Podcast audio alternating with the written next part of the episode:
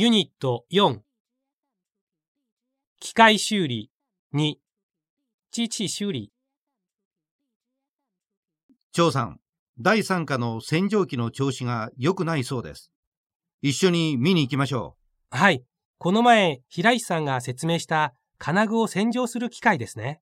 どのように調子が悪いのでしょう？シャワーが良くないとのことですけど、機械を見ないと原因がわからないですね。うそうですかまた病気の診断から始まりですね平石さん今回の修理は私にやらせてください張さんは自信満々ですね。それじゃあやってください。僕は応援するから。まずシャワーポンプを起動し運転させますモーターの動きを確認しますはい、続けてください。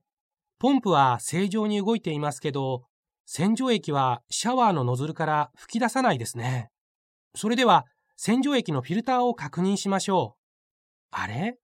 フィルターも詰まっていません。バルブを閉めてみてください。はい。バルブを閉めると圧力は徐々に上がりますけど開けるとすぐ落ちます。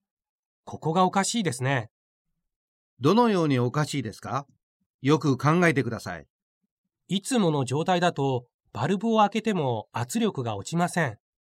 ということは液量が足りないのではないかと思います。見てみます。洗浄液はありますね。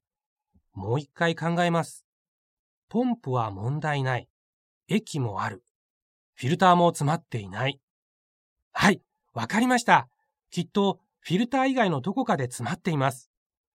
平石さん、配管を外したいのですけど、いいですよ。でも先に洗浄液を全部抜いてください。はい、外しました。ここのバルブが詰まっています。ゴミを取りましょう。あれ？ゴミの中に金具がありました。そうですね。原因は分かりましたか？わかりました。金具を洗浄するとき、1個の金具がシャワー槽の中に落ち、その後、循環パイプの中に入って、バルブまで移動したのですね。そうです。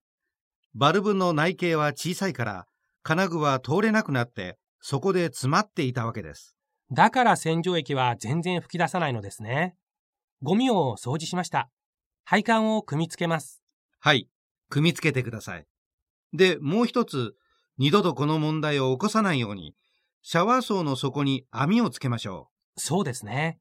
万が一、金具が落ちても、配管の中には入らないから安心できますね。う。つけ終わりましたか？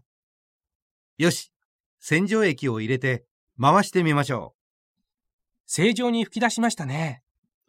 う。張さん、治りましたね。おめでとう。いいえ、平石さんがいなければ、やっぱりできないですよ。